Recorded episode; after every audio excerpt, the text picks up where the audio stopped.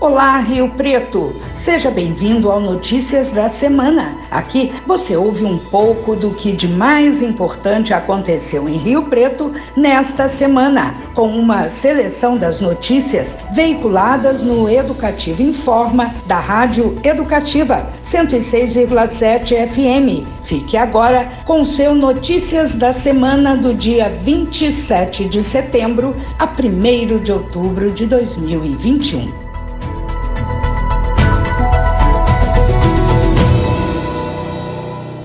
Notícias da semana. Educativa informa.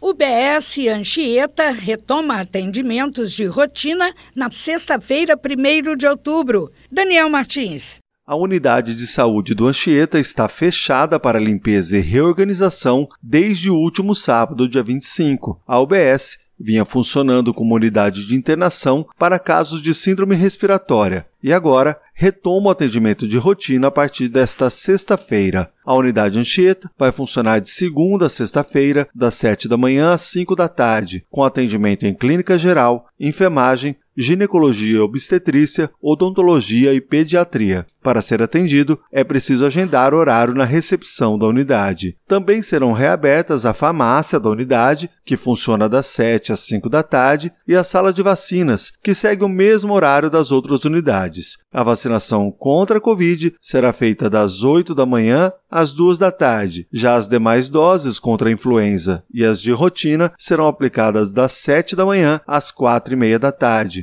A saúde municipal apresentou um plano para retomar os atendimentos de rotina em todas suas unidades até o mês de novembro. Na semana passada, o atendimento de rotina foi retomado na UBS que atende a região do Lealdade e Amizade. Daniel Martins para a Rádio Educativa FM. Educativa informa. A Secretaria de Saúde informou que a partir da próxima sexta-feira, 1 de outubro, a unidade de suporte ventilatório do bairro Fraternidade será fechada para os atendimentos respiratórios. Quem tem os detalhes é a Letícia Greco. Por nota, a pasta informou que o fechamento faz parte do planejamento em curso para a retomada das atividades de rotina nas unidades de saúde. A unidade suspendeu o recebimento de pacientes para organizar a transferência ou altas daqueles que ainda estão em tratamento no local. No momento, a unidade segue com 10 pacientes internados. Com a desativação, o pronto-socorro do Santo Antônio continuará como referência para atendimento a pacientes com sintomas moderados ou graves para a Covid-19. A Prefeitura de Rio Preto já havia anunciado outras datas para a retomada das unidades que estão funcionando como respiratórias ou que estão fechadas. A UBS do Lealdade voltou a funcionar como unidade de rotina no último dia 23. Já a UBS Anchieta que estava funcionando como unidade de internação com leitos de enfermaria para tratamento da Covid, reabre na próxima sexta-feira, dia 1, para atendimento de rotina. No solo sagrado, a UBS funciona em período integral até o dia 30 de setembro e de 1 a 25 de outubro passa a funcionar das 7 às 22 horas. Em 3 de novembro, retoma os atendimentos de rotina. Já as unidades Rio Preto 1 e Vila Elvira, que atualmente estão fechadas, reabrem no dia 6 de outubro. No dia 18, as UBS Cidadania e Gonzaga de Campos voltam a funcionar, e uma semana depois, no dia 25, a Santo Antônio e Jardim Gabriela retomam os atendimentos de rotina. Por fim, no dia 3 de novembro, a UBS Central será reaberta para os atendimentos de rotina. Letícia Greco para o Educativa informa. Série de reformas nos pontos de apoio chega agora aos espaços nos bairros Ana Célia e Parque das Flores. Quem traz os detalhes é o repórter Daniel Martins. Dos 18 pontos de apoio da cidade, 11 já foram reformados. Os trabalhos tornam os pontos de apoio mais organizados e seguros, reduzindo o risco de incêndios, melhorando a conservação e a segurança para os usuários e integrando os espaços à comunidade. Atualmente, As obras são executadas nos pontos dos bairros Ana Célia e Parque das Flores. A Secretaria de Serviços Gerais, que administra os espaços, também já prepara a reforma dos pontos dos bairros Castelinho, Jardim Holanda, Jardim Antunes e Parque da Cidadania. Por isso, esses locais já estão fechados e a reabertura será feita na conclusão das obras. A Secretaria de Serviços Gerais tem como modelo a reforma feita no ponto de apoio do Jardim Soraya, que ganhou jardins, pistas de caminhada e se tornou referência até mesmo para gestores de outros municípios. O plano da Secretaria de Serviços Gerais é que todos os 18 pontos de apoio do município sejam reformados. Daniel Martins, para a Rádio Educativa FM. Educativa informa. A Prefeitura de Rio Preto inicia a quinta etapa do Mutirão da Limpeza e da Saúde. A ação acontece até a próxima sexta-feira na área de abrangência dos bairros do Solo Sagrado. A repórter Letícia Greco explica quais materiais podem ser recolhidos. Móveis velhos, pneus, garrafas, madeiras, tábuas e eletrodomésticos são exemplos de materiais que podem ser descartados, ou seja, materiais que favorecem a proliferação do mosquito Aedes aegypti, transmissor da dengue, zika, chikungunya e escorpiões. Nesta quinta etapa, o mutirão vai passar pelos bairros Solo Sagrado, Solo Sagrado 1 e Vila Mafalda. Moradores desses locais devem deixar os materiais inservíveis na calçada pela manhã, já que a equipe não entra na residência. Os caminhões estão identificados com faixas e vão passar pelos bairros das 8 da manhã às 3 e meia da tarde. Em caso de dúvidas ou informações, o munícipe pode ligar na ouvidoria da Secretaria de Saúde pelo telefone 0800 770 5870. Nas outras quatro etapas realizadas do mutirão, nas áreas de abrangência do Eldorado, Jaguaré e Estoril, foram recolhidas 34 toneladas de materiais inservíveis. A próxima etapa do mutirão está agendada para os dias 20 a 22 de outubro, na área de abrangência da Vila Toninho. Letícia Greco, para o Educativa, informa. Você sabia que a Prefeitura de Rio Preto tem um departamento dedicado a pessoas com deficiência? A repórter Marcela Moreira conta quais são os serviços oferecidos para a população. Sociedade Inclusiva Direitos das Pessoas com Deficiência. De acordo com o último censo do IBGE, realizado em 2010, Rio Preto tem pelo menos 27 mil pessoas com algum tipo de deficiência física, mental, intelectual ou sensorial. Este público pode contar com serviços especializados oferecidos pela Prefeitura por meio da Secretaria de Direitos para a Pessoa com Deficiência. O psicólogo Everton Alves, da Associação Lar de Fátima, organização social responsável pelas atividades, explica quais são elas, começando pela Central de Interpretação de Libras. É um espaço de atendimento com tratamento diferenciado às pessoas surdas ou com deficiência auditiva, que fornece informações acerca dos serviços públicos municipais e acessibilidade de comunicação nos órgãos a ela integrados, através da interpretação da língua brasileira de sinais, Libras. O emprego apoiado consiste na preparação de pessoas com deficiência para postos de trabalho, oportunidades, mediante auxílio de uma equipe técnica especializada, que é composta de psicólogos e assistentes sociais, e outros apoios necessários durante todo esse processo. Este apoio é personalizado para cada pessoa com deficiência. Nós utilizamos a metodologia do emprego apoiado, que consiste na análise do perfil do potencial da pessoa com deficiência desempregada e os compara com as vagas e necessidades de trabalho das empresas que somos parceiras. Pessoas com deficiência também têm direito a transporte urbano, regional e interestadual gratuitos. Os interessados deverão comparecer na Secretaria Municipal de Direitos e Políticas para Mulheres, Pessoas com Deficiência, Raça e Etnia, no Departamento da Pessoa com Deficiência, para encaminhamento para a saúde, retirada do laudo técnico funcional, que deverá ser preenchido por médico clínico geral ou especialista do SUS. Transporte gratuito interestadual, passe livre, ele é destinado às pessoas com deficiência de baixa renda para viajar para outros estados. O laudo deverá ser preenchido por um médico especialista da deficiência. Oferecemos auxílio para a conferência da documentação e preenchimento dos requerimentos, e essa documentação deverá ser enviada para Brasília via correios ou poderá ser realizado pela internet por meio do portal do Passe Livre. Transporte regional Itamaraty e PVTOR é destinado para pessoas com deficiência para viagem na região de São José do Rio Preto. PCDs podem contar com academia adaptada, grupo de convivência e pagamento de meia entrada. Dispomos de uma academia adaptada onde oferecemos atendimento diário, especializado para a prática de atividades físicas de pessoas com deficiência.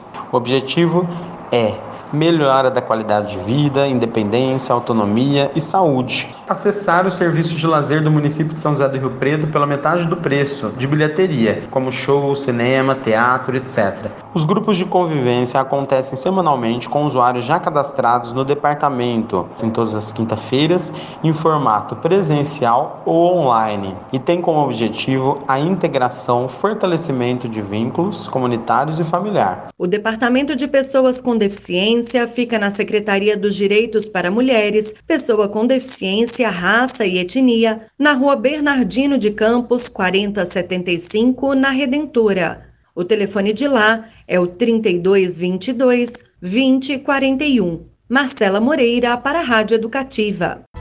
Notícias da semana. Educativa informa. Começa hoje e vai até domingo, dia 3 de outubro, a 58ª Expo Rio Preto. A edição é exclusiva para criadores e marca a retomada de eventos agroempresariais, como detalha a repórter Marcela Moreira. 58ª Expo Rio Preto, edição especial Julgamentos. Hoje começa oficialmente no recinto de exposições Alberto Bertelli Lucato mais uma Expo Rio Preto. Suspensa no ano passado por causa da pandemia de coronavírus, a 58ª edição será realizada de 29 de setembro a 3 de outubro, exclusiva para julgamentos e provas técnicas. Esta retomada terá a inédita coordenação de julgamentos das raças zebuínas pela ABCZ, Associação Brasileira dos Criadores de Zebu, como destaca o prefeito Edinho Araújo fato novo, um fato positivo, que é a presença da BCZ, que vem com toda a sua tecnologia, a experiência de, de décadas, é contribuir para que nós possamos aperfeiçoar, melhorar o rebanho, no sentido de avançarmos cada vez mais na tecnologia. O presidente da ABCZ, Rivaldo Machado Borges Júnior, ressalta a importância da parceria com São José do Rio Preto.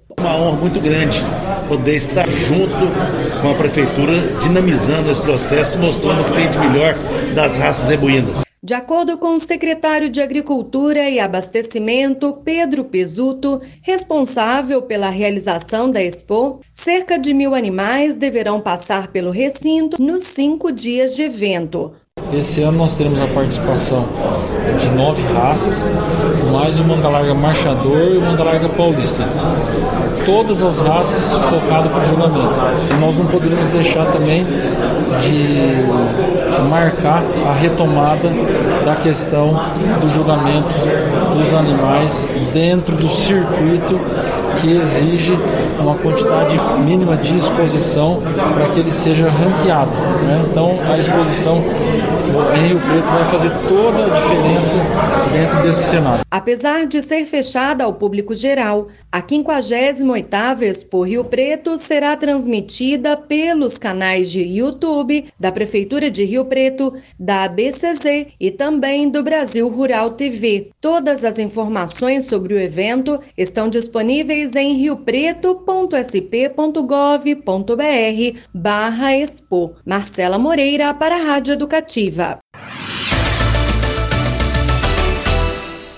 A Expo Rio Preto continua acontecendo no recinto de exposições. O evento é fechado apenas para criadores, mas a repórter Marcela Moreira traz as últimas novidades. 58ª Expo Rio Preto, edição especial Julgamentos. A 58ª Expo Rio Preto chega hoje ao seu terceiro dia de atividades, que nesta edição são exclusivas para criadores e técnicos, sem a presença do público geral. Nesta quinta-feira, a pista de julgamentos teve os seus primeiros campeões. O touro lúdico Fivivade, da Fazenda Quilombo de Capinópolis, Minas Gerais, foi o grande campeão do julgamento da raça Girleiteiro. Os julgamentos de equinos da raça Manga Larga Machador começaram nesta quinta-feira com seis categorias.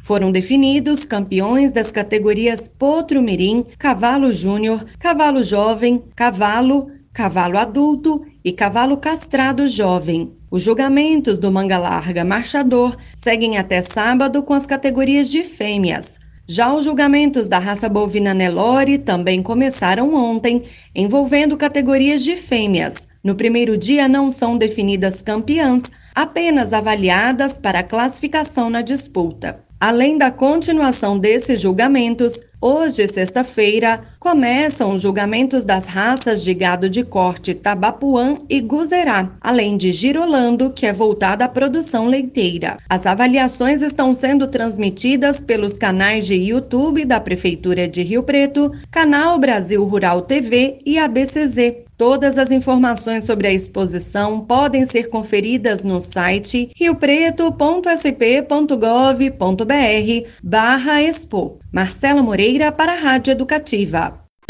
Educativa informa.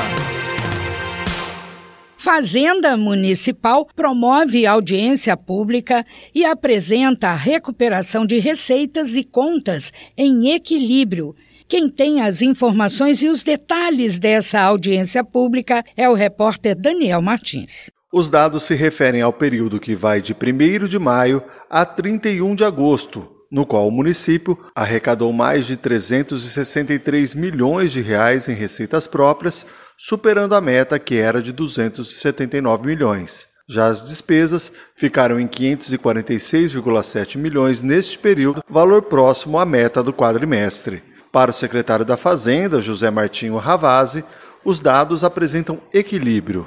As contas, como nós pudemos ver nos números apresentados, estão extremamente satisfatórias. O que a gente nota é que, apesar da pandemia, apesar de toda a crise que nós passamos, este ano teve uma recuperação muito significativa. Isso é importante porque nós sabemos que os gastos também aumentaram bastante, principalmente com a área da saúde. Então, essa recuperação, ela vem para equilibrar as contas e podemos encerrar o exercício com um número extremamente satisfatório. O município já aplicou neste ano quase 21% da receita resultante de impostos em educação, se aproximando do índice mínimo exigido, que é de 25%. Os dados da saúde foram detalhados em outra audiência pública realizada na Câmara e, como foi destacado, os investimentos já estão acima de 21% das receitas, superando a meta mínima exigida em lei, que é de 15%. Daniel Martins, para a Rádio Educativa FM.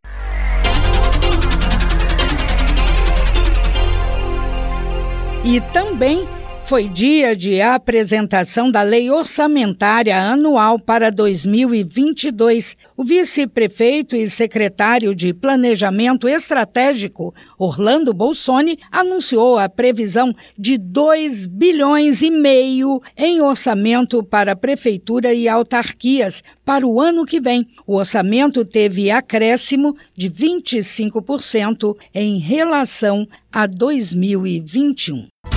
Notícias da semana. Educativa informa.